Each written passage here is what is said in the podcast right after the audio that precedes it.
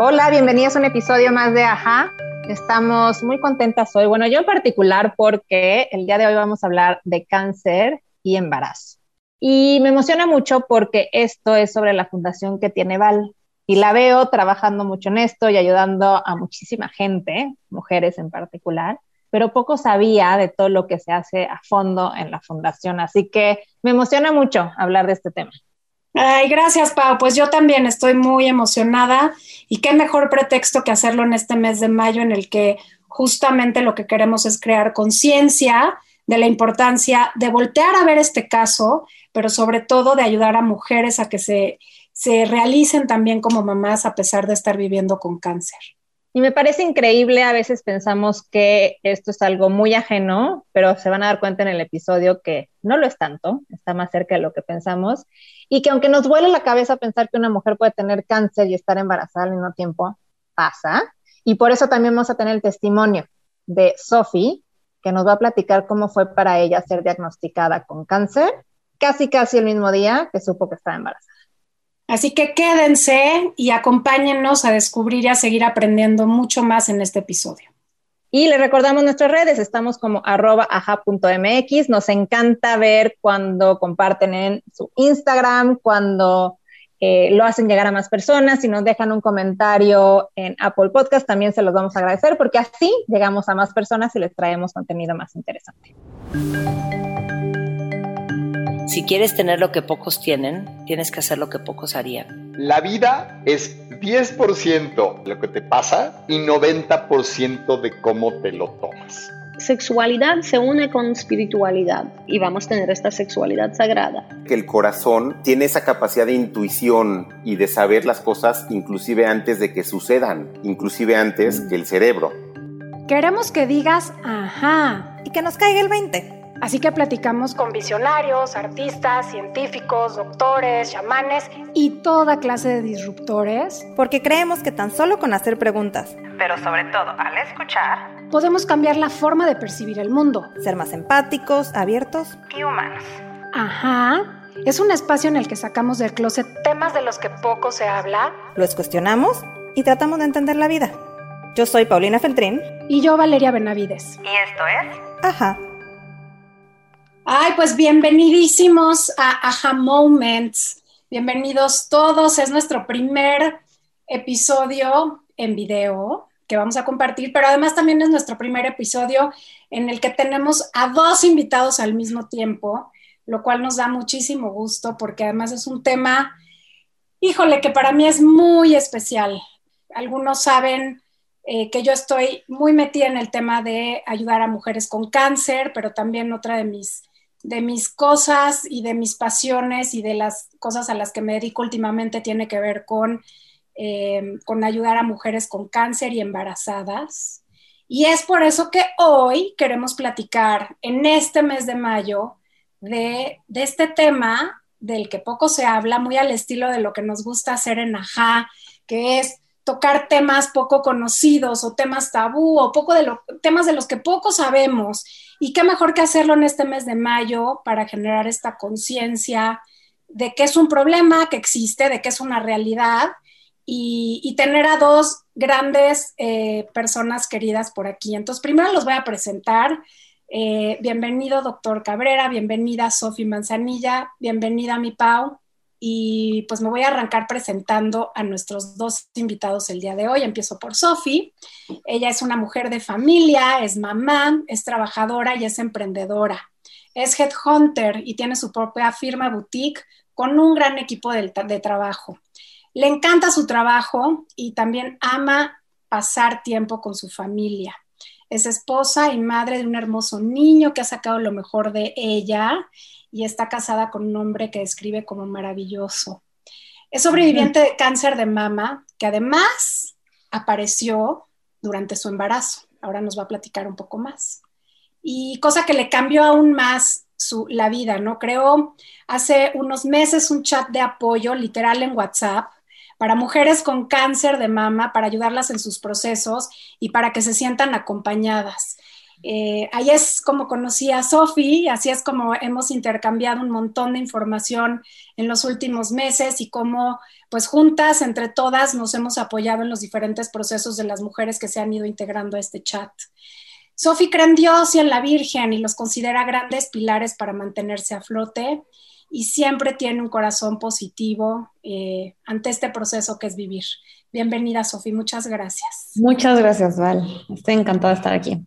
Mil, mil gracias. Em, y después tenemos al doctor Álvaro Cabrera, hoy un gran amigo, una persona con la que tengo el honor de trabajar en, en este proyecto del que también vamos a platicar, y un doctor que me cambió la visión de lo que es ser doctor porque conecté con un, con un pedazo de su corazón que muchas veces no tenemos oportunidad de ver los que somos pacientes o los que tratamos con médicos.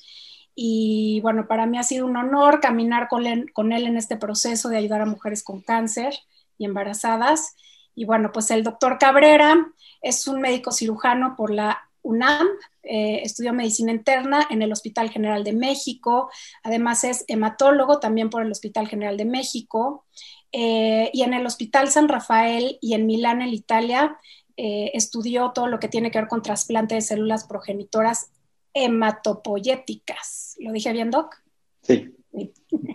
Tiene una maestría en ciencias de la salud por el Instituto Politécnico Nacional.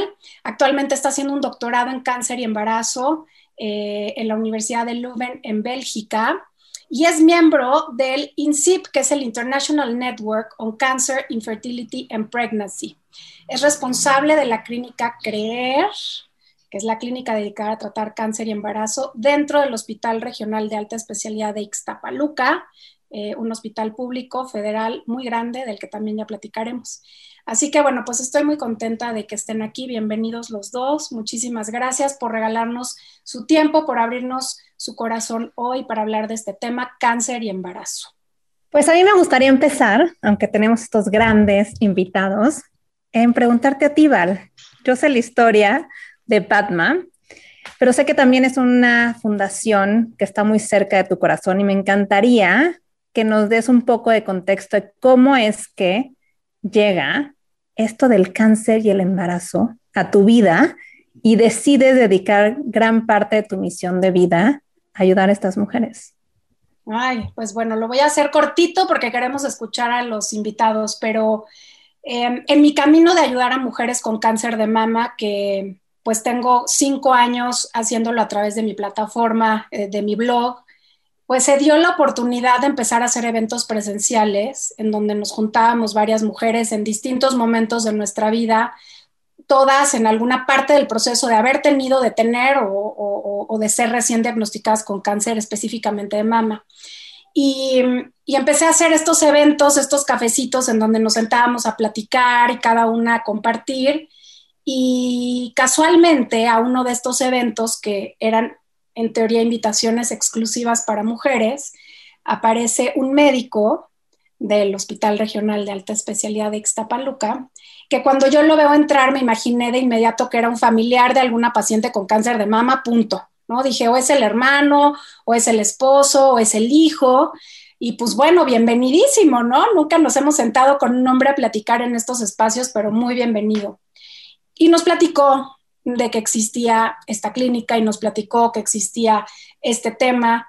Y entonces lo que era un cafecito para compartir y para hacer catarsis entre mujeres se convirtió en una entrevista a este médico porque no podíamos creer lo que estábamos oyendo, ninguna de las que estábamos ahí. O sea, si esto no te toca de cerca, ni siquiera sabes que existe, ¿sabes? Entonces, para mí fue una experiencia increíble escuchar esta historia y lo primero que me nació fue decirle, oye, pero ¿por qué estás aquí? ¿Qué quieres que hagamos? ¿O por, qué te viniste a parar a este espacio?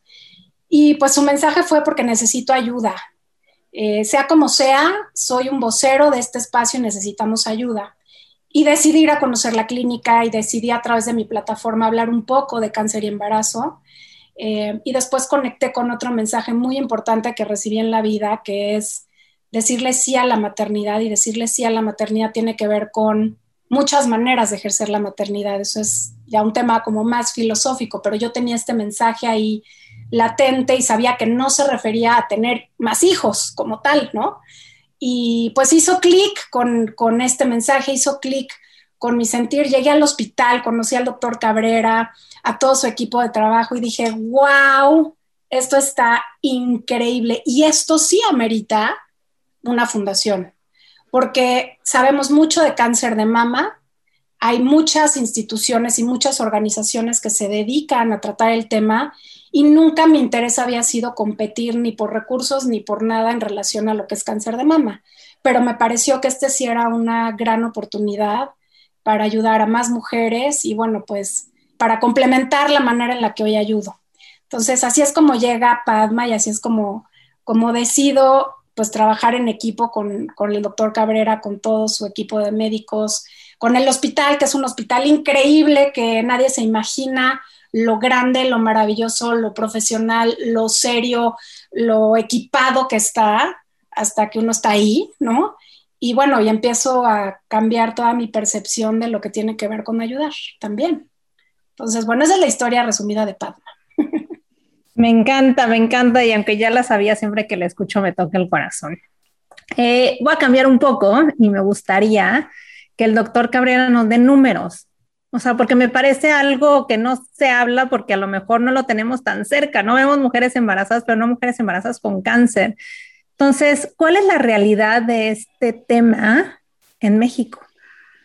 Pues gracias, gracias Val. También siempre que te escucho me, me, encanta escucharte también acerca de, de, esto porque realmente el apoyo que, que hemos sentido ahorita y el, el, brazo derecho e izquierdo, eres, eres, eres, los dos brazos para mí, entonces la verdad es que me, siempre me conmueve. Los números en cáncer y embarazo, para decirlo así de cierta, no se sabe, no hay un número, ni siquiera. Es más, o sea, recientemente estamos platicando que algunas cuestiones muy comunes de salud pública se conocen, como por ejemplo la obesidad, diabetes eh, y, todas las enfermedades más comunes que existen, como la parte oncológica. Pero me llamó la atención que todos los artículos más profesionales, los más científicos que tratan de cáncer y de toda la casuística de cáncer en Latinoamérica, un compendio de millones de pacientes, en ninguna parte de las 14 hojas de ese artículo habla del embarazo. Entonces me llamó la atención que nadie lo tiene en su mapa. Y cuando empecé a echarme un clavado también para ver qué, existe en México, pues encuentro artículos publicados de cancerología, de perinatología y de sitios que por obvias razones les llegan pacientes, pero publican su casuística, no publican lo que existe en México, sino en su, su casuística, lo que les llega ahí. Con todo esto, lo que tuve que hacer es eh, buscar información en otros sitios. Entonces me llamó mucho la atención al principio cómo hablaba. Eh, hubo unas guías publicadas hace muchos años acerca de cáncer y embarazo. Y estas guías estaban escritas por una doctora que trabajaba en Toronto. Y entonces yo le escribo y le digo, estoy enamorado de este tema, ¿no? Y necesito saber más de este tema cuáles son los números que, tengo que saber más. Y lo que me respondió me impresionó. Me dijo, yo solo he visto cinco casos en mi vida, entonces yo no soy la experta como para que te pueda orientar. Entonces seguramente haz una búsqueda en, tu, eh, en tus hospitales y con tu gente, con tus médicos y vas a encontrar más información que la que te pueda dar. Yo lo que hice fue preguntarle que si me podía ir a rotar allá con ella para saber si, si, la que había escrito las, las guías mundiales me podía enseñar y me dijo, solo he visto cinco casos. Y en ese momento yo dije, yo he visto más que tú, ¿no? La verdad es que me, me impresionó eso y, empecé a hacer una búsqueda exhaustiva de casos de cáncer y embarazo en México, de publicaciones y de médicos y todo. Y me llamó mucho la atención que es más común de lo que creemos, ¿no? Todos los médicos se han enfrentado a uno alguna vez, al menos alguno. Entonces, cuando empiezas a multiplicar y cuando empiezas a ver te das cuenta que no tenemos una casuística porque la casuística desaparece, porque en el momento en el que se diagnostica una mujer embarazada con cáncer, alguien la desaparece. ¿Y cómo la desaparece? Pues la aborta, hace que aborte, hace que no concluya con el embarazo, hace que no sea registrada como tal, como un problema oncológico durante el embarazo. Entonces, se va perdiendo muchísimo la información y ni siquiera hay un rubro donde te diga cómo clasificarla o en dónde ponerla en un certificado de ni de defunción, ni un certificado de enfermedad, ni, ni, ni nada que te diga cómo se le llama eso, no existe. Entonces no puede haber una casuística de algo que no existe, ¿no? Entonces empecé a ver la casuística de otros sitios, como en Europa y en Estados Unidos, y todos concuerdan en que más o menos hay un caso por cada mil embarazadas. Entonces es impresionante que haya 2.500 mujeres embarazadas con cáncer al año en México. Porque en México tenemos una, este, una tasa de natalidad que es cercana por ahí de los 2 millones y medio de niños al, al año. Pero concuerdan conmigo que esa no es una forma de medirlo, puesto que una mujer embarazada a, veces no concluye con el embarazo, entonces no fue tomada en cuenta dentro de esa casuística de recién nacido vivo. La verdad es que quién sabe, o sea, la, la respuesta es quién sabe. Lo mínimo a lo que tendríamos que reportar es a un caso por cada mil embarazadas. Eso es lo mínimo que tendríamos que reportar en México. Eso significa 2.500 mujeres con cáncer embarazadas al año. Pues es un numerito, Doc. O sea, al final del día no estamos hablando de una cosa menor. Si además lo multiplicamos por dos, cuando estamos hablando de al menos una vida más, o sea, es la mamá, ¿no? Y este bebé que estamos contabilizando, eh, pues es un número representativo. Y si mal no recuerdo, cuando hablamos de nuevos casos de cáncer a nivel eh, nacional por año son alrededor de 120 mil casos nuevos de cáncer. Entonces aquí estamos hablando de que de esos 120 mil promedio, eh, 2.500 más o menos tienen que ver con eh, un caso de cáncer durante el embarazo, que pues nada más como para poner en contexto, creo que sí, sí es un numerito interesante. Em, ¿Qué pasa con las edades? ¿Qué en tu experiencia, ¿qué pasa con los casos que tú has visto? que tú has atendido y de lo que sabes que sucede en nuestro país, porque creo que hay otros datos que también agregan complejidad ¿no? a estos casos. Entonces, a nivel datos, ¿qué hay con edades? ¿Qué hay con regiones? ¿Qué hay con algún otro número que creas vale la pena compartir?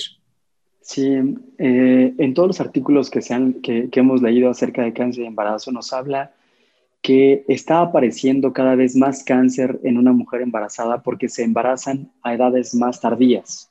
Eso quiere decir que entre más edad se embaracen, pues estás más cercano a una posibilidad mayor de un tipo de cáncer, como cáncer de mama, por ejemplo, que es infrecuente en mujeres menores de 20 años, pero es muy frecuente en mujeres mayores de 20 años. Entonces, esta casuística que se reporta en otros sitios contrasta muchísimo con lo nuestro, porque aquí nos embarazamos a los 14 años, 15 años, 16 años. O sea, México, gracias al reggaetón, lo decía alguna vez, México es campeón de embarazos adolescentes que no deberían de suceder. Con todo esto, nuestra pirámide se, se va hacia la izquierda, hacia la parte de mujeres con, con, con, con embarazos más tempranos, y con esto la aparición de cánceres diferentes, como cáncer de tiroides, como leucemias, como linfomas, y por eso es que nosotros en nuestra clínica el 70% son cánceres hematológicos. Me llamó muchísimo la, atención que, por ejemplo, en Estados Unidos el cáncer más frecuente, como siempre, pues, y eso es en, todo el mundo un, un, gran problema de salud pública, es cáncer de mama. Pero en segundo lugar está melanoma, este tipo de cáncer que puede ser muy rápidamente progresivo en la piel, ¿no? Y que da datos muy incipientes de, de algún problema oncológico real para un paciente porque no se siente mal, ¿no? Realmente la región determina y la edad de embarazo determina qué tipo de cáncer va a ser el más frecuente en ese lugar, ¿no? En México, nosotros hemos tenido más hematológicos que otro tipo de cáncer, pero buscándole, por supuesto que el cáncer de mama es uno de los más importantes en los cuales coincide el embarazo y también el cáncer. Otra cosa importante al hablar de cáncer es el tiempo en el que te permite el cáncer vivir. Un cáncer hematológico es un cáncer difícil en donde habitualmente la letalidad, o sea, la potencia de ese cáncer para, para, provocar una muerte es muy grande. Entonces, son pacientes que no tienen cuando, cuando no tienen un tratamiento adecuado y cuando, cuando no se diagnostican ah, pues de manera temprana, pues tienen una sobrevida muy corta y eso les da muy poco tiempo para embarazarse, muy poco tiempo para, ¿no? Y el cáncer de mama que tiene un poquito de más apertura en cuanto al tiempo, que tiene una sobrevida un poco mayor, aunque la letalidad también es muy importante, pero tienen más tiempo, pues les da más tiempo también para tener un embarazo, para coincidir, para toda esta parte. Entonces, realmente depende el cáncer y la cinética que tenga en cuanto a su funcionamiento oncológico.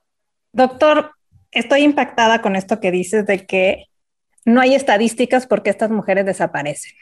Quiere decir que las tratan diferentes especialistas y entonces cada uno las trata a su manera, pero mucho hemos hablado y recuerdo nuestro primer episodio con Bárbara Anderson, cómo no lograban llegar al diagnóstico de su bebé porque los médicos no se hablaban, ¿no? Y creo que es algo un poquito lo que tú estabas diciendo. Y en esta clínica de creer, es la única en toda Latinoamérica que está tratando oficialmente y con protocolos médicos estos casos, ¿no? Y tan solo existen 35 en todo el mundo. Es algo que me parece increíble y mucho consecuencia esto que hablas de que los casos desaparecen. ¿Cómo se trata a una mujer embarazada con cáncer? Es una gran pregunta. Es una gran pregunta porque ni siquiera existe todavía una receta de cocina para, para este tipo de casos. Eh, tienes que tomar en cuenta a la mamá, tienes que tomar en cuenta al bebé, tienes que tomar en cuenta el momento en el que se embarace, tienes que tomar en cuenta el momento en el que se encuentra y qué tan avanzado está el cáncer. O sea, al menos esas cuatro condiciones comparten una misma paciente y es muy complejo tomar decisiones. Por eso, el que tome decisiones solo con su paciente la verdad es que qué valiente, pero necesitamos siempre un conjunto de especialistas que te oriente y que te diga.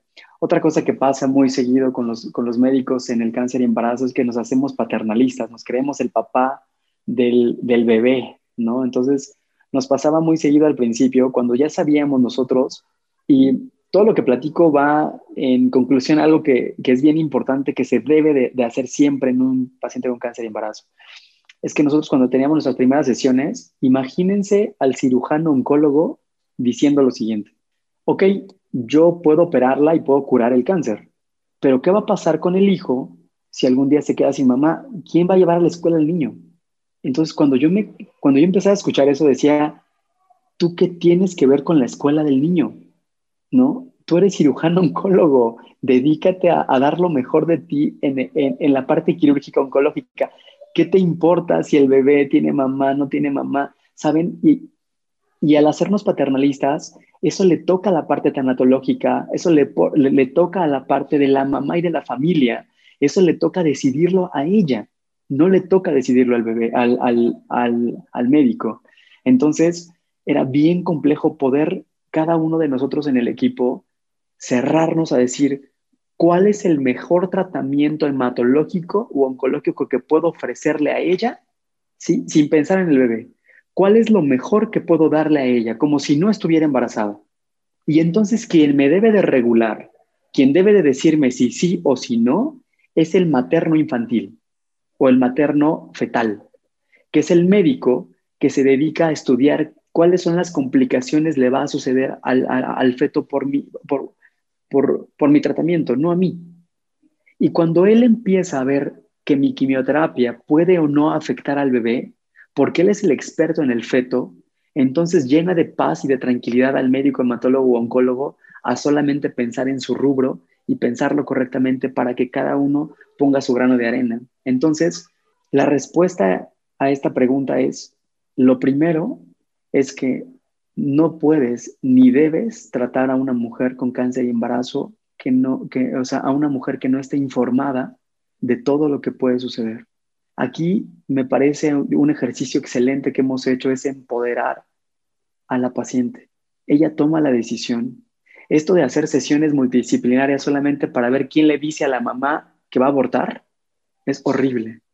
Se trata de una mujer informada, se trata de una mujer empoderada, se trata de una mujer que puede tomar decisiones. Todas tienen riesgo, todas. La quimioterapia, la radioterapia, la cirugía, todas tienen riesgo.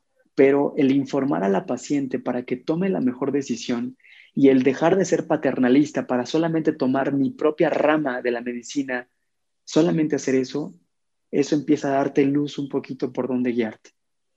Oye, Doc, pero creo que la pregunta del millón o sea, ahorita hablaste de quimioterapia y hablaste de radiación, yo estoy más familiarizada con el tema, pero ¿es posible en estas opciones de tratamiento personalizadas de las que hablas dar tratamiento de quimioterapia y de radiación de manera tradicional, porque siempre pensamos en que cuando hablamos de quimioterapia, seguro le voy a dar en la torre a células que no quiero, ¿no? Y sumar a que estoy esperando un bebé, híjole, ¿cómo, cómo es esto? ¿Cómo es este tema? Es de, de, de, decir sí, sí se puede a veces o no, no se puede a veces. O sea, porque más allá del tratamiento personalizado, seguro muchos están preguntando cómo, ¿sí se puede tratar? ¿Y qué quiere decir que sí se puede tratar independientemente de que no hay una receta única? Sí, ahí la respuesta es, ¿se puede tratar? Sí. ¿Puede curarse? Sí. ¿Le puedes dar cualquier tipo de eh, manejo oncológico en el embarazo? Sí. Ahora, ¿es diferente en el embarazo? Sí, es muy diferente. O sea, debes de tomar en cuenta dosis, tomar en cuenta tipos de fármacos. Aquí escogemos los fármacos que tengan un volumen más grande, una molécula más grande para que no atraviese la placenta.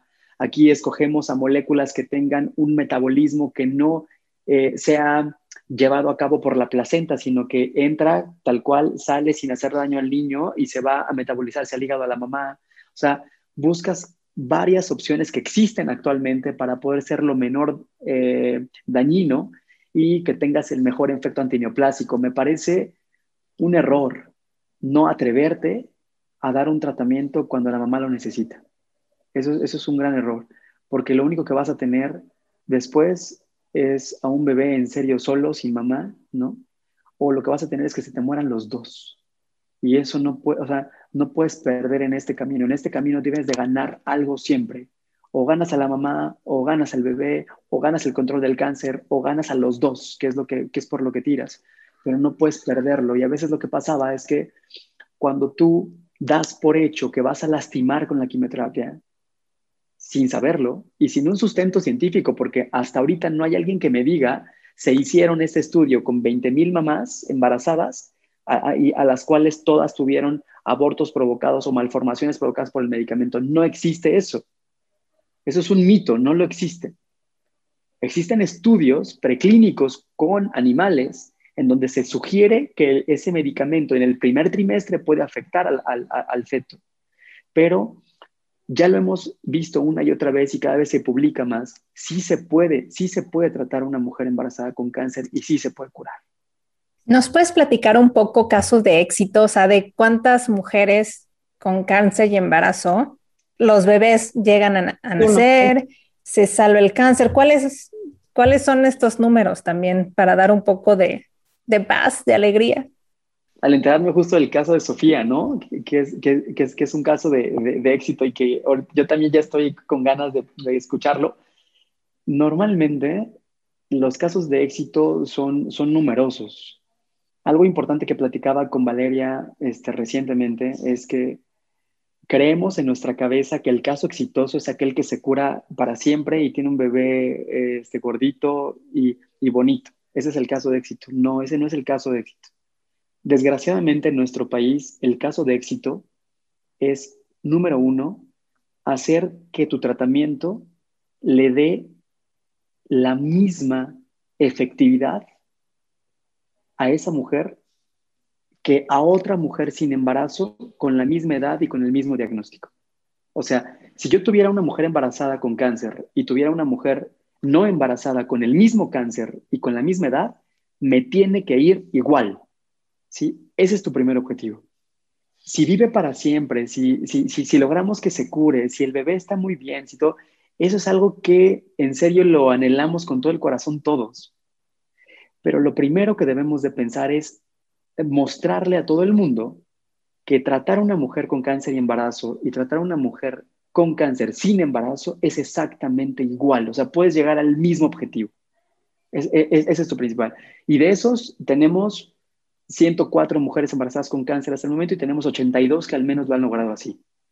Y que ahí están sus bebés y sus chiquitos de casi tres añitos caminando y que están desarrollándose de manera normal, ¿no? Que creo que eso es lo importante también. Están, están, o sea, hay buenos casos, uno se imaginaría que es menos, eh, pero pues es casi el 80%, lo cual está buenísimo, está buenísimo. Bueno, a mí me, me, me da mucha paz escuchar siempre estos números y ver a estas mujeres de pasar de una cama eh, en un estado físicamente muy triste a eh, verlas con sus bebés curadas y sanas, así como el caso de Sophie.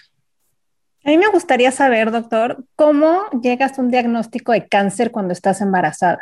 O sea, ¿qué empiezas a notar? Porque obviamente, sobre todo mamás primerizas, y ya nos contará Sofi que fue su primer hijo, pero todo tu cuerpo cambia, ¿no? Y empiezas a tener muchísimos síntomas. ¿Cómo sacas tú como mujer algún tip que nos pudieras decir de qué se vuelve anormal que te pudiera dar un síntoma o algo que te llame la atención? Porque como mujer vas con el ginecólogo y se acabó. Sí, por supuesto. Y eso lo, lo que, justo lo que platicábamos alguna vez con, con, Val. La, la, persona objetivo para poder identificar más casos es el ginecólogo, seguro, porque todas pasan por ahí. Ahora, no es tan difícil. La cuestión son todos los mitos y todo lo que hay alrededor del embarazo. Si le sale una bolita es porque está embarazada. Si, si tiene una bola en la axila es porque está embarazada. Si, si se marea y se cansa es porque está embarazada y, y puede tener, o sea, todo lo atribuimos y nuestras abuelitas nos enseñaron a todo atribuirlo a que es por el embarazo y no es verdad. O sea, ¿cómo da un cáncer en el embarazo? De la misma forma que da con otra persona, solamente que debemos de dejarnos en la cabeza de pensar que es por el embarazo y solamente hacer un buen trabajo protocolizando a la paciente. Si llega una paciente embarazada con un pecho, eh, con una bolita en el pecho, por ejemplo, ¿no? O con algún dolor, alteración, algo diferente que, que nos llame la atención, no saben en serio lo mal que estamos en el diagnóstico temprano, lo mal que estamos en el diagnóstico temprano, porque todos pensamos que eso es normal. Y eso desde la parte del médico eh, de primer contacto que la recibe. La ve el pecho dice, ah, ¿sabes qué? No, pues ha de ser el embarazo, yo creo. Entonces, pues ahí lo dejamos. Cuando bien la manda al gineco y el ginecólogo, como solamente ha visto un caso de cáncer de embarazo en su vida, pues ha de decir, no, esto debe ser seguramente por, o sea, la respuesta es, ¿cómo se diagnostica el cáncer de embarazo? De la misma forma, de la misma forma. Te dan datos muy eh, sensibles la paciente. Cuando llega la paciente, oiga, a mí me dijeron que en el embarazo se sube de peso y estoy bajando. Eso no es normal, ¿verdad? Pues no, no es normal. A mí me dijeron que me cansaba el primer trimestre, ¿no? Y que me quedo dormida en todos lados. Pero llevo dos meses más que me sigo durmiendo en todos lados. Eso no es normal. Me pasa que vomité las primeras 14 semanas y yo voy en la semana 18 y sigo vomitando. O si tú piensas que es por el embarazo como médico, estás obligado a protocolizarlo para saber si es por esa causa. Y eso es lo que nos falta. Eh, todos los médicos en cualquier etapa y en cualquier momento de nuestra carrera te deben de enseñar que cualquier cosa, una uña enterrada, un ojo con visión borrosa, un cabello que se te cae, todo se protocoliza y existen ah, algoritmos estrictos que te dicen exactamente por dónde caminar hasta encontrar el diagnóstico para que nada te pierda. Eso mismo deben hacer con las embarazadas, solamente que no se hace porque pensamos que el embarazo lo provoca y por eso es que hay tanto retraso en el diagnóstico en ellas. Doc, una última pregunta antes de pasar con Sofía a, su historia y a que nos comparta eh, todo lo que ha vivido. ¿Qué es lo que hacen hoy diferente en la clínica Creer versus otros lugares? Porque creo que es muy importante poner sobre la mesa eso que se hace hoy distinto en este lugar en donde sí existe, aunque no una receta, un protocolo médico de atención. Yo creo que lo que lo hace diferente a la atención que hacemos nosotros y que le hemos ido aprendiendo poco a poco, Val, eh, desde los dos primeros años de la, de la clínica, tuvimos la visita de auditores internacionales que se llama KPMG y que fueron a ver nuestros procesos. Y después tuvimos que cumplir con requisitos de la International Network in Cancer Infertility and, Pregnancy. tuvimos que cumplir requisitos de procesos para poder hacernos miembros de ellos. Entonces, eso le va generando calidad y sobre todo el número de, de pacientes que vemos al año y que, y que hemos visto hasta el momento, pues te enseña cómo ir caminando con cada una de las pacientes.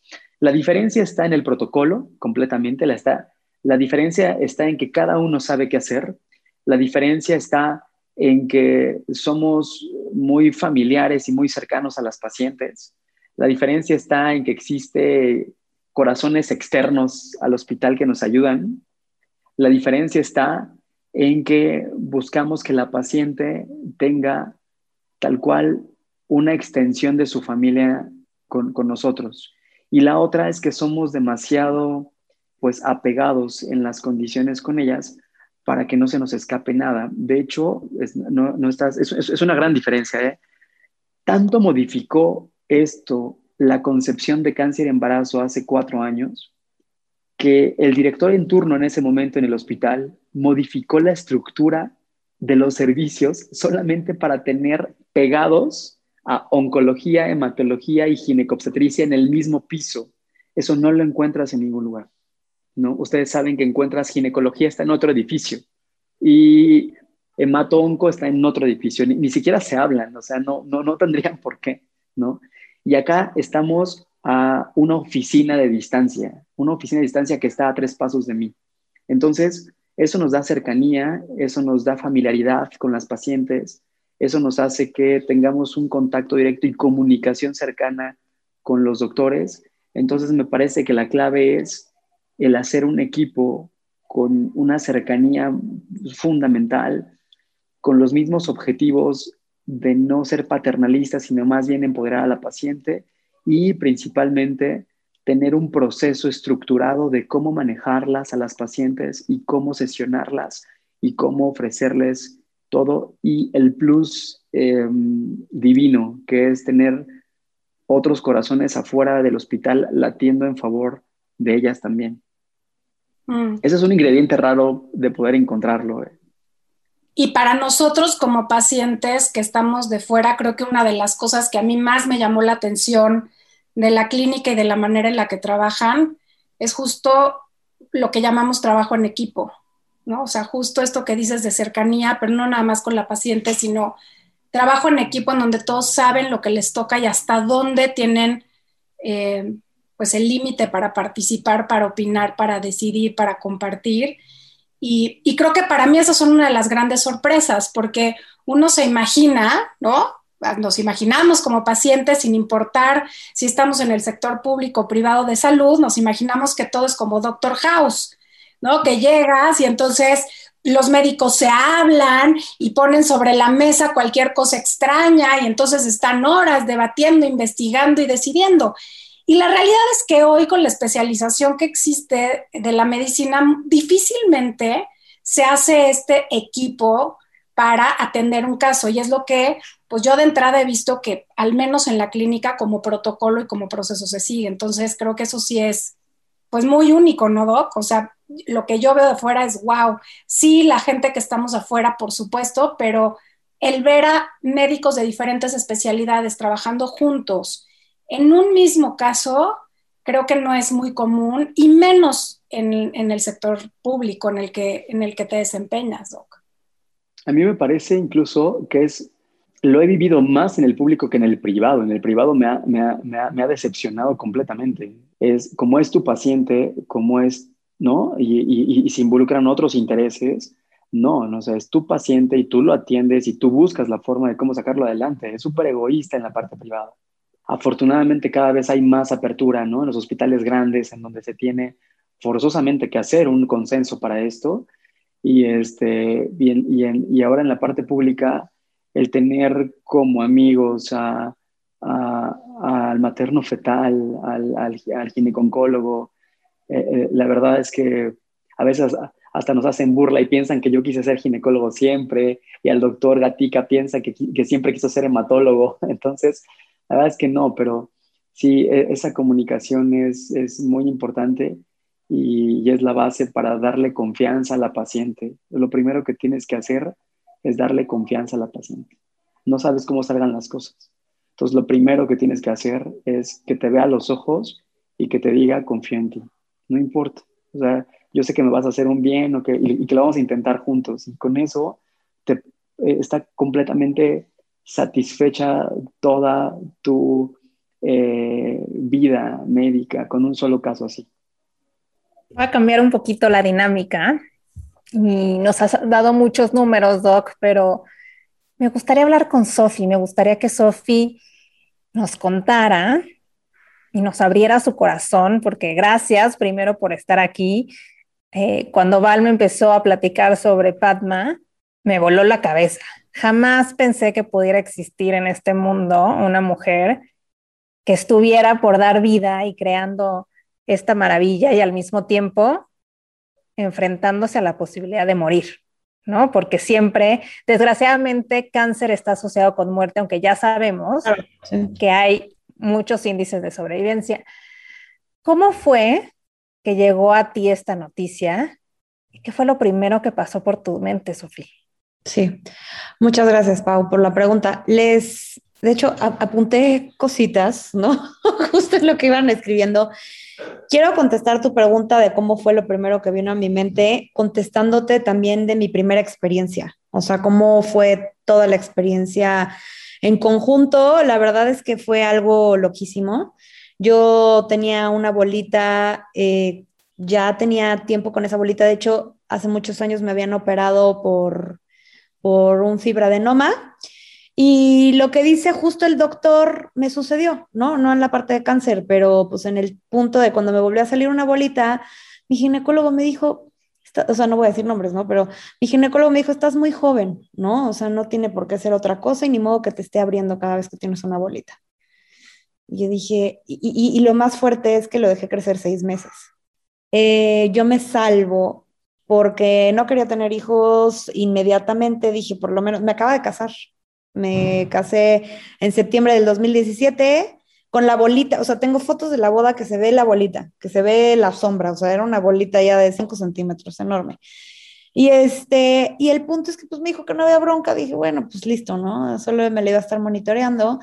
Y yo me quería esperar para tener hijos más tiempo y de verdad, eh, como le decía Val, yo respeto muchísimo a todos los que creemos en un ser superior o en la vida, la naturaleza, lo que quieran. En mi caso es Dios y de verdad se me hizo impresionante. Eh, de pronto como que dije, bueno, órale, ¿no? Vamos a, tenerlos antes de lo esperado. Y precisamente dije, pues de paso voy a un ginecólogo oncólogo para que me cheque la bolita, o sea, dos pájaros en uno, ¿no? Soy muy práctica. Entonces dije, de paso que me quiten el, el DIU para empezar a buscar hijos y pues que me chequen la bolita. Y así tal cual, en la cita que del ginecólogo me lo quitaron. Bueno, para no hacerlo tan largo, es impresionante porque me mandaron a hacerme las tomografías, las, este, ¿cómo se llama? El ultrasonido mamario. Y me tardé en hacerme el ultrasonido, ¿no? Yo creo que era una partecita de mí que le daba un poco de, de estrés. Y pues precisamente gracias a que me tardé, en ese tiempo que mi esposo dijo, eres una exagerada, ¿no? Ya como la Virgen María, este, ya este, te embarazaste en un segundo, ¿no? Y yo le dije, de verdad, siento que estoy embarazada. Me dijo, así como crees. Y pues pasó un mes, no sé, me tardé, hasta que de pronto, en serio, yo creo mucho en las señales y de pronto justo como que empecé a ver muchas cosas de cáncer de mama, no sé qué, este, en una boda había una mujer que justo se dedicó a oncología y me dijo, ay, tienes una bolita, déjame checarte, literal me checó en el baño.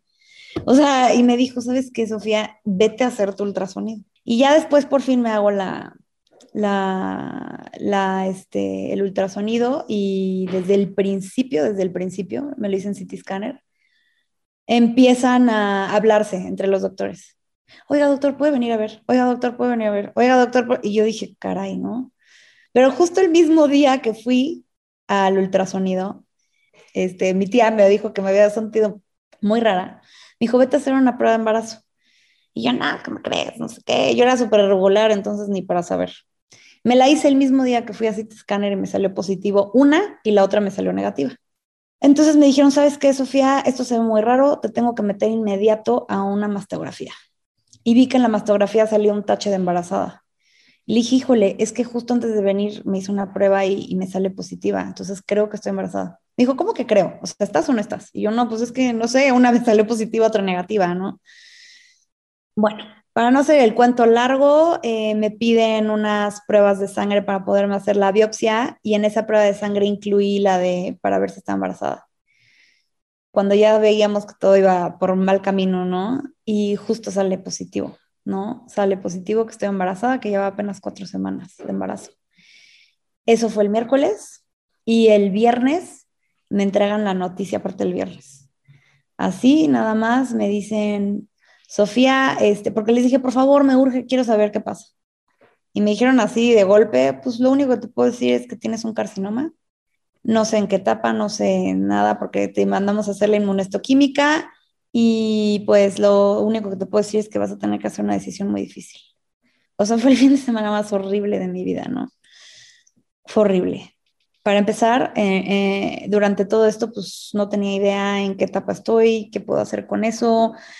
No podía tomar decisiones, este, nada, ¿no? O sea, solo sabía que estábamos esperando un hijo y que tenía cáncer, lo único. Pero lo que yo quiero decir es que pues después de, de, esto, digo, para mí fue muy fuerte, muy, muy fuerte. Yo lo primero que pensé es, yo siempre he sido muy, muy sensible al tema de la vida. Al tema de la vida me refiero al tema de, un bebecito creciendo en el vientre de una mamá. Muy sensible, o sea, desde chiquita sin, no en plan de juzgar, ni meterme en parte político, ni nada, sino siempre he sido muy sensible en ese punto, ¿no? Se me ha hecho un tema muy fuerte yo personalmente le pedí a, o sea, a Dios, que en eso es lo que yo creo, ¿no? Y le dije, híjole, por favor, no hagas que la cosa que más me da sensibilidad en la vida tenga que estar en contra de eso, ¿no? Y menos ahora que se trata de mi hijo, ¿no? Entonces mi esposo me decía, por favor, haz un lado todo lo moral, haz un lado tu, tu ética, necesito que pienses primero en lo más importante.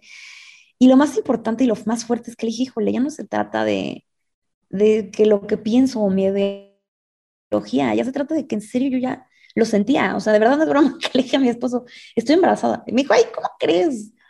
Y el punto es que a mí, a diferencia de, lo que decía el, doctor, a mí me hubiera gustado toparme a lo mejor con él en ese tiempo. Yo todo lo contrario, o sea, la verdad es que no me topé con nada paternalista en la vida al principio, todo lo contrario. Todos me estaban diciendo, gracias a Dios, o sea, mí, esto que me pasó fue hace tres años. Y gracias a Dios existía un papel que era justo del que comentó el doctor, que no sé cómo se llama, el, la Organización Mundial de Cáncer y Embarazo o algo por el estilo. Entonces existe, existía un, un organigrama, un, un como mapita conceptual en donde dice qué hacer. En donde dice, si está embarazada, lo más este, recomendado es paso uno, abortar para poder cumplir con eh, el, el, proceso normal. ¿Cuál es el proceso normal? Activar inmediatamente quimioterapia. Ah, bueno, según los trimestres, perdón, según los trimestres. Yo tenía cuatro semanas de embarazo. No hubo eh, al principio ni un solo doctor que se refiriera a mi bebé como bebé, ni uno. De hecho, hubo uno que hasta me dijo, bueno, eso ni es feto, ¿no? O sea, entonces, uno de ellos muy lindo, que fue con el primero con el que estuve, pues sí me dijo, oye, pues va a ser una decisión muy difícil, pero tienes que entender que si quieres tenerlo, vas a tenerte que, que quitar absolutamente toda la mama, que eso incluye el músculo, la glándula, todos los glándulos, o sea, todo. Y eso va a cambiar tu vida, va a cambiar tu cuerpo, no vas a poder ser la misma de un brazo, bla, bla, bla, ¿no? Eso es lo que vas a tener que hacer. Y ten en cuenta que tienes únicamente cuatro semanas de embarazo que hoy en día, el 25, yo no tenía idea de eso, se me hizo brutal. Una cuarta parte de mujeres embarazadas pierde a su hijo en el primer trimestre porque sí, porque voló la mosca, porque estornudaste, por lo que quieras. Pero dije, wow, una cuarta parte. Entonces me dijeron, una cuarta parte de mujeres en el primer trimestre. Dos, si te haces la operación, puedes perder al bebé en la operación. Tres, las quimios no están contraindicadas. Lo que sí está contraindicado son las radios, son otro tipo de cuestiones que no puedes tener. Las quimios las puedes tener, pero hasta a partir de tres meses de embarazo, porque es cuando la placenta está 100% desarrollada. Imagínate qué loco para empezar, pensar que la placenta tenga ese poder para proteger a tu bebé hasta de quimioterapia, ¿no? Entonces eso se me hacía impresionante. Pero me dijeron, ojo, Aparte, te estás arriesgando porque tu tipo de cáncer crece con estrógenos y con progesterona, que es lo que produces estando embarazada. Entonces, yo te voy a quitar toda el área, pero tú vas a seguir produciendo eso y me tengo que esperar a que tengas tres meses para poderte empezar a tratar. Entonces fue muy difícil, mi esposo estaba súper histérico porque yo sabía que era lo que quería hacer, ¿no? Y me dijo, no te fijes en la parte moral, no te fijes. Y le dije, te lo prometo que ya no es lo moral. Entonces, al final fuimos con otros doctores para saber si eso era lo, lo, único que se podía hacer. Lo que fue maravilloso es que como hay tan pocos casos registrados, pues solo habían dos opciones. O la más recomendada que es lo abortas inmediato y te vas a quimios, ¿no? Que eso nos dijo el tercer doctor. Pregunté, ¿cuál es el mejor cirujano oncólogo para estos casos de cáncer de, cáncer de mama? Fui con él. Y me cayó excelente, me dijo, esto es lo que tienes que hacer, te voy a decir por qué, porque automático, o sea, hay mucha medicina, pero automáticamente atacamos tu problema y así crecemos tus, tus porcentajes de posibilidades. O sea, no los explico muy bien. Me dijo, Sofía, estás súper joven, o sea, si, te, si vas a las quimios se, se encoge tu, tu, tumor y probablemente solo tengan que extirparlo, no siquiera desde que vayan a tenerte que quitar toda la mama. O sea, me dijo, ¿cómo vas a echar a perder ahorita tu cuerpo con la edad que tienes? Y perfectamente puedes tener después hijos. ¿Y saben qué es lo impresionante al respecto? Que hoy que estoy en mi tratamiento, ni siquiera sé, a ciencia cierta, qué tan seguro puede ser que yo pueda volver a intentar volverme a embarazar. Y creo que justo tocas un tema importante porque efectivamente es una decisión personal, ¿no? Que uno muchas veces no se espera tener que tomar cuando estás en manos de un grupo de especialistas, ¿no? Estás, estás en manos de médicos que saben que evidentemente de este tema, pues como ya lo hemos estado viendo, pues no saben mucho, ¿no? Pero si hoy tuviera, Sofi, que, que pensar de manera muy concreta qué te faltó durante tu proceso, ¿qué dirías? ¿Cuáles son las tres cosas que te faltaron en tu proceso para haberlo vivido un poco mejor? ¿Qué me hubiera gustado? Que me hubieran juntado inmediatamente con, con alguien que me pueda dar un apoyo emocional ¿no? Y no solo a mí, a mi esposo, mi esposo también estaba traumatizado, o sea, no sabía qué hacer. Gracias a un cliente mío, literal, nos mandó un libro de Tengo cáncer y ahora qué, que entonces nos empezó como a, no sé, o sea, como que estas cosas que estaría, o sea, yo siento que tu responsabilidad como médico en este tipo de rubros es entender que también necesitas apoyo en esa parte y recomendar libros o llevarte con, oye, aquí está este psiquiatra o aquí está este psicólogo o aquí está esta fundación, algo, porque ¿qué crees? Estás viviendo un proceso cañón. Y en un caso de embarazo, pues peor todavía, ¿no? Y sabes, otro, ese es el punto número uno, que te refieren con una parte de apoyo en la parte humana, porque no solo necesitas la parte de medicina para estar bien, y como le dijo el tío a mi esposo, necesitas la fuerza anímica para seguir. Entonces, ¿de dónde la vas a sacar? ¿No? Dos, información. ¿Cómo es posible que yo hoy en día diga, no puede ser, imagínate que le hubiera dado, que no hubiera apostado por mi bebé y hoy no puedo tener hijos y yo me quedo con eso de, ay, después me embarazo y después me dice mi oncóloga, ¿qué crees, chava? No, no, está, está imposible. Híjole, me aviento por la ventana.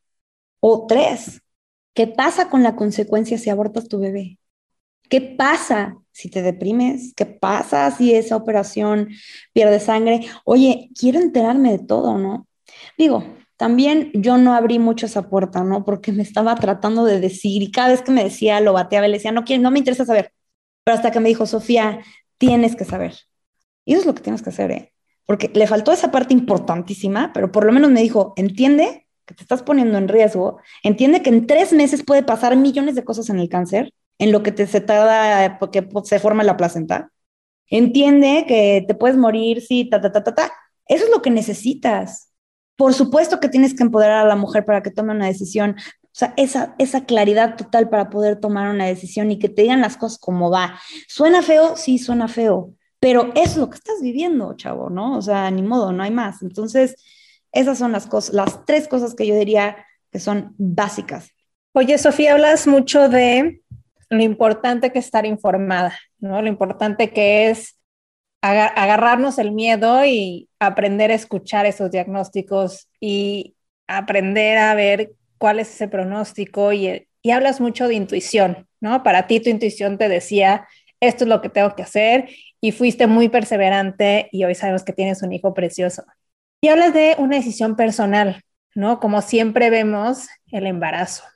Pero no podemos dejar de ver que tenemos todo un sistema de apoyo, ¿no? Si bien a lo mejor no entraste a un grupo de mujeres embarazadas con cáncer, me imagino que tuviste muy cerca a tu esposo, a tu, a tu mamá, a tus amigas, familia. Y siempre creemos, y yo en lo personal creo que las relaciones y el apoyo de los demás es vital, si no es que la cosa número uno para salir adelante. Porque en, la soledad todo se siente más grande.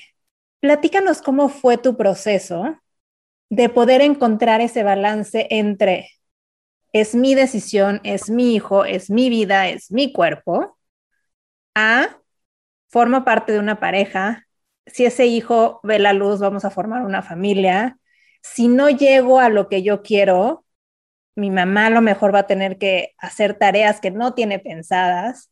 ¿Cómo fue? O sea, imagino que fueron muchísimas emociones, pero si pudieras darle luz a alguien que está pasando por un proceso similar, ¿qué podrías decirles? Qué importantes son las relaciones, el apoyo, totalmente. Pero te voy a decir una cosa que sucede muchísimo en México y que por eso a mi esposo le choca, te digo, que ponga, publique tal. ¿Sabes por qué le choca? Porque ha sido un tema bien difícil la gente que de pronto no está. Es un hecho. Es tan el tema de tabú que la gente se asusta y se desaparece. Entonces hay gente de tu propia familia que se desaparece porque no sabe cómo abordar el tema. Entonces te preguntan cómo estás, pero así como de, así como de cómic, de que tienes que decir cómo estás. Pero contestas y les da el... a mí textualmente me pasó una persona que le estaba contando de mi situación porque me preguntó y se paró de la mesa y se fue a la mitad de lo que estaba diciendo Así, textual.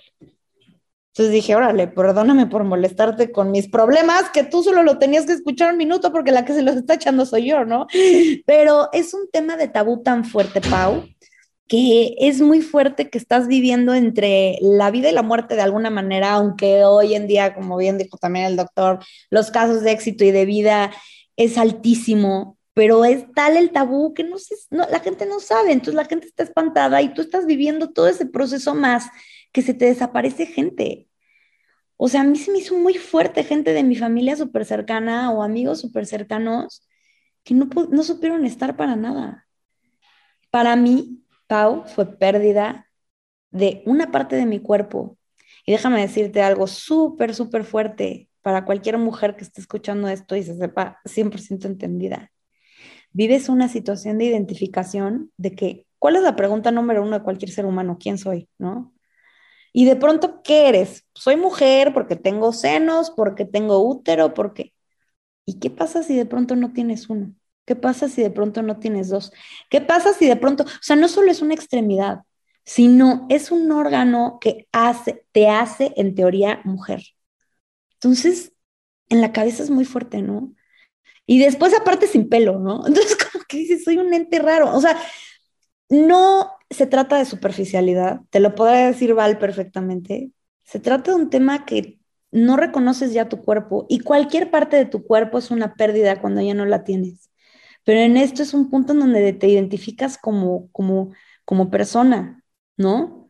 Sientes una inestabilidad impresionante desde el punto de tu corazón, ¿no? Entonces, claro que la gente que está alrededor es súper importante.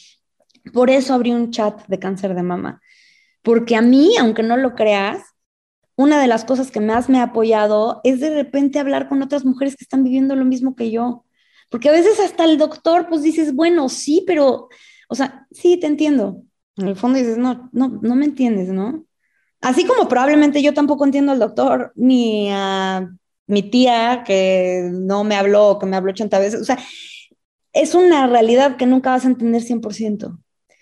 Pero yo, si alguien también de los familiares escuchan, no hay nada mejor que decir, no tengo idea qué carajos decirte, pero aquí estoy. No, porque luego por el ánimo, échale, ay, no pasa nada, no pasa, no, nada de no pasa nada, te choca escuchar el no pasa nada. Y te, te choca escuchar el todo está perfecto, todo estar bien, porque en el fondo dices, ¿cómo sabes? No sabes, ¿no? Entonces como que está muy difícil, pero es el hecho de decir, aquí estoy. No necesitas más. Aquí estoy, no te esperes a una invitación. O como siempre digo yo, em, si no sabes, pues pregunta, ¿no? O sea, si no sabes cómo ayudar a alguien, pues pregúntale. A veces no necesitas ayuda física, a veces no necesitas que hagan necesariamente algo, a veces nada más con que alguien esté al lado tuyo, ya estás, ¿no? Ya sentiste esa energía, a veces con que te regalen un libro, a veces con que te acompañen a ver una peli, o sea, de verdad hay muchas maneras de ayudar y creo que eso es un tema bien importante en cualquier proceso de enfermedad y si viviéndolo, que también yo lo viví en el cáncer de mama de una manera muy dura, por supuesto no me cabe en la cabeza verlo con este tema de dando vida. Entonces, ay, Sofía, nos has compartido cosas súper, súper conmovedoras y creo que parte del proceso, pues de crecer en este camino de las enfermedades y de los retos, pues es la tarea que muchos venimos a hacer ahí, aquí. No sé por qué nos toca esa, pero esa es la que a veces nos toca a algunos. Yo lo que le diría a cualquier persona que está viviendo esto es una, no te tomes nada personal nada personal. La persona que no está ahí no necesariamente es porque no te quiere. No te tomes nada personal. Cuida tu corazón. ¿A qué se refiere cuida tu corazón? A que si hay una persona o la típica tía que por más que te quiera mucho, te va a decir comentarios que no te van a servir nada o que te van a mandar links de Wikipedia de cuántas personas se mueren. O sea, este tipo de cosas.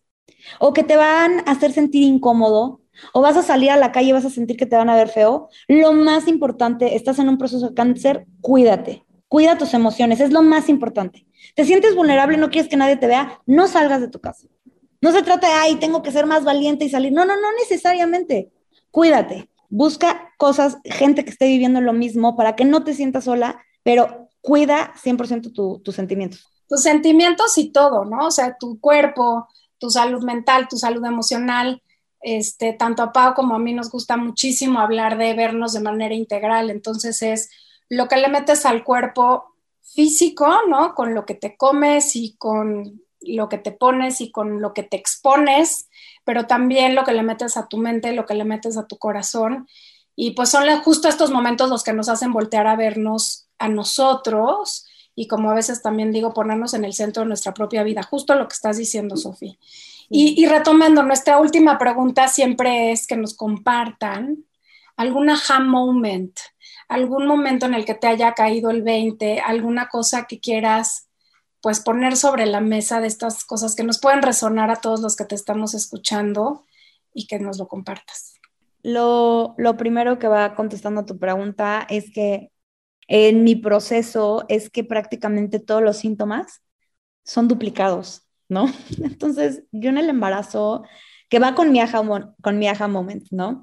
Yo en el embarazo era náuseas de embarazo, náuseas de quimioterapia, baby brain con chemo brain. Este, ¿sabes? Eh, ¿qué, otra cosa? Bueno, eh, cansancio de embarazo con cansancio de quimioterapia. O sea, era todo por dos. Pero algo, algo que definitivamente fue mi aha moment fue decir, yo hice toda la fuerza que quise tener para este proceso, todas las ganas iban con mi bebé. ¿no? Yo dije, quiero, o sea, en serio trataba de no llorar, no preocuparme, estar, hasta que vi que si no me iba a explotar y que tenía que llorar porque si no me, iba a volver loca, ¿no?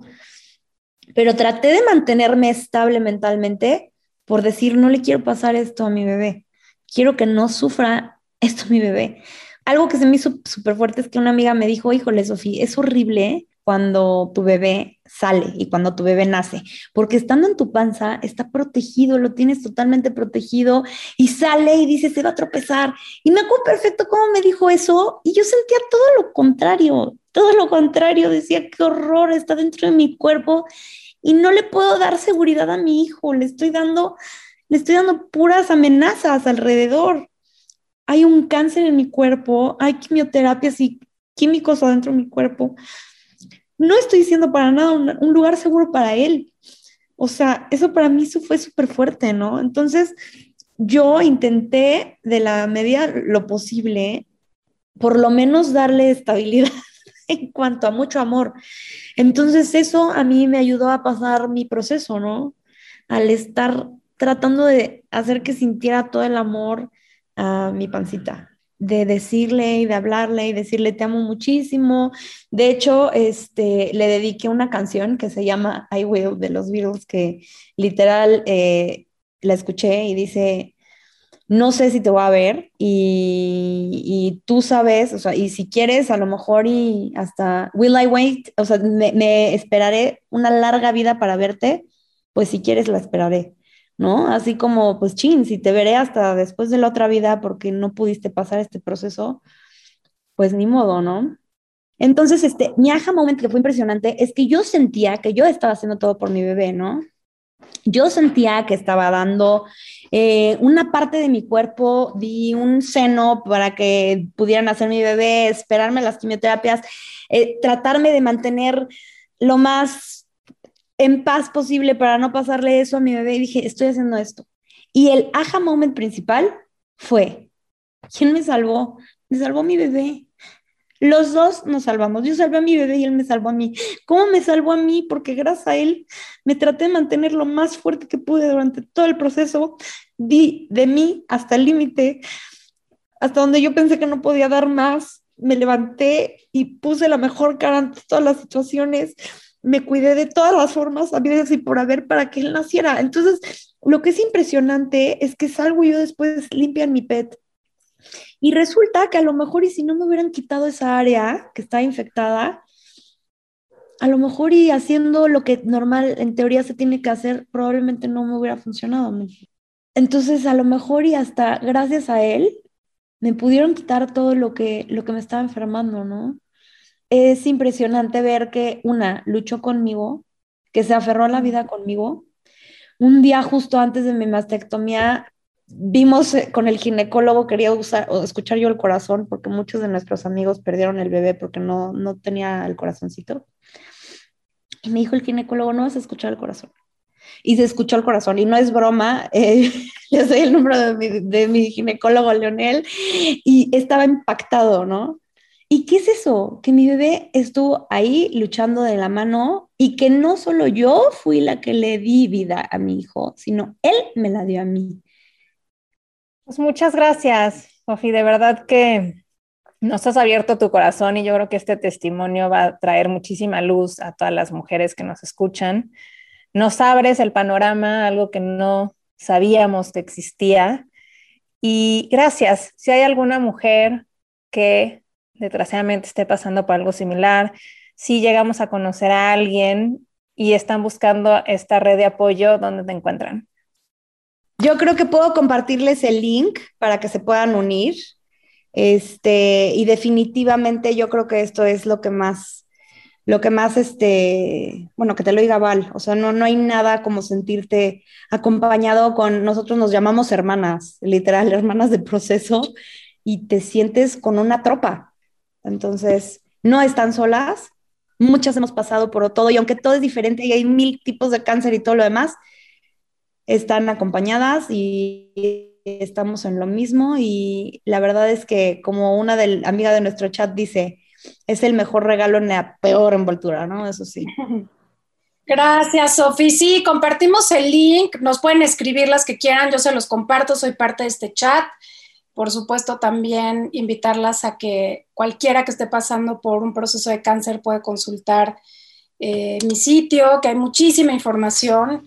Y por supuesto, Pau, cualquiera que quiera saber más sobre cáncer y embarazo, pues compartirles también la, la página de Padma, que es www.fundacionpadma.org y que sepan que además hay mucha necesidad de ayuda. Creo que a mí me gustaría cerrar con eso, ¿no? A mí me gustaría cerrar con invitar a todos los que quieran sumarse para ayudar a estas mujeres, pero sobre todo a estas mujeres que no tienen acceso como nosotras de manera afortunada a un servicio de salud que nos lleva a veces por el mejor camino en donde tenemos información, aunque no creemos que tenemos mucha, ¿no?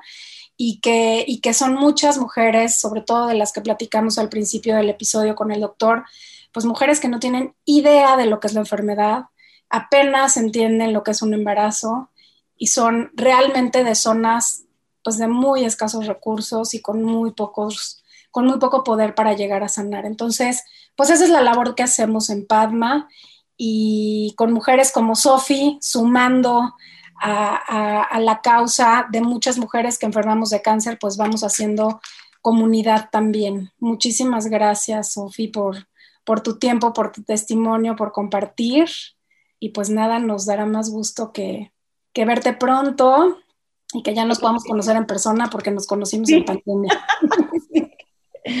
Pero yo puestísima, va, la verdad ha sido un, un, gusto y qué increíble que estén haciendo esto.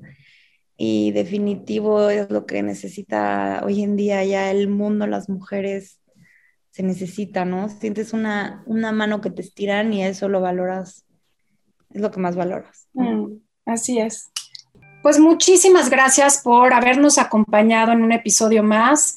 Eh, como pudieron ver, es un tema súper profundo, muy duro, pero muy importante de conocer y reconocer.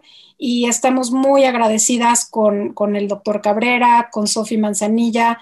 Y bueno, pues nada, invitarlos a que si se quieren sumar a esta causa, pues donen a través de nuestro sitio web, se llama fundacionpadma.org y qué mejor que hacerlo en este mes en el que queremos que más mujeres se conviertan en mamás. Así es, y si hay un tema que te interesa, no dejes de escribirnos, nos encuentras en arroba aja.mx y cuéntanos de qué te gustaría que hablemos. Yo soy Paulina Feltrín. Y yo Valeria Benavides. Y esto es Aja.